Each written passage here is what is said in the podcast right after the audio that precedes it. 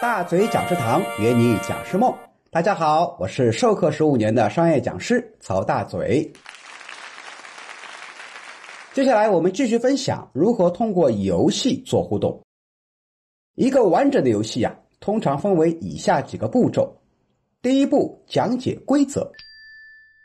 这个步骤呢，是需要培训师亲自去示范、去讲解整个游戏的流程和规则的。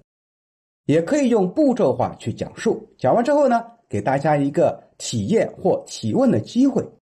提问结束以后，就可以开始游戏了。这一步是关键，要把规则给说清楚，避免做的过程里面大家相互扯皮、钻空子。比如说前面讲到的齐眉棍游戏，如果你不说明确了抬高是跟谁的眉毛一致，就很容易产生误解。第二步。示范游戏，有些游戏呢是需要老师或找学员上来做示范的，不然光你讲啊是听不清楚的。让大伙呢更直观的理解游戏的过程和规则。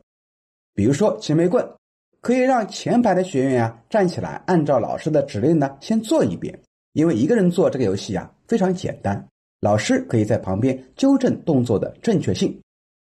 第三步就是实施游戏了。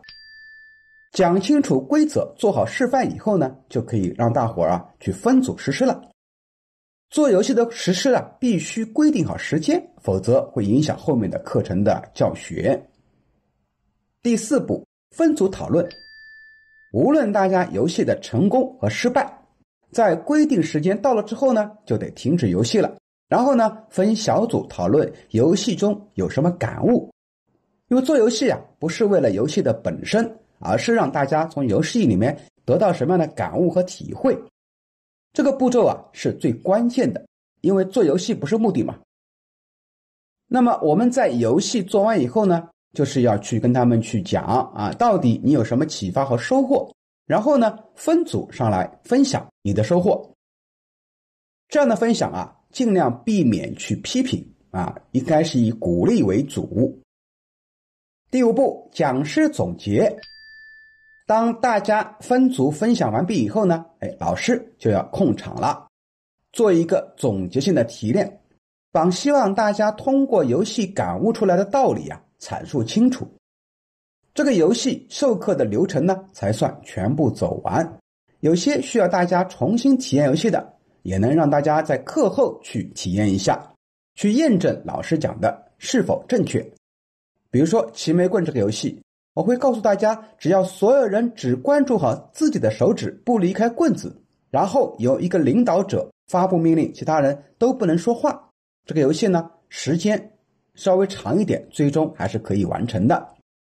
如果时间允许呢，我也会找一个小组啊来上来示范。如果他们成功了，我们就给他一定的奖励。好的，关于如何去实施一个游戏的过程，我们就分享到这里。后面我们会分享几个我们授课时经常用的小游戏，我们下节课继续分享，拜拜。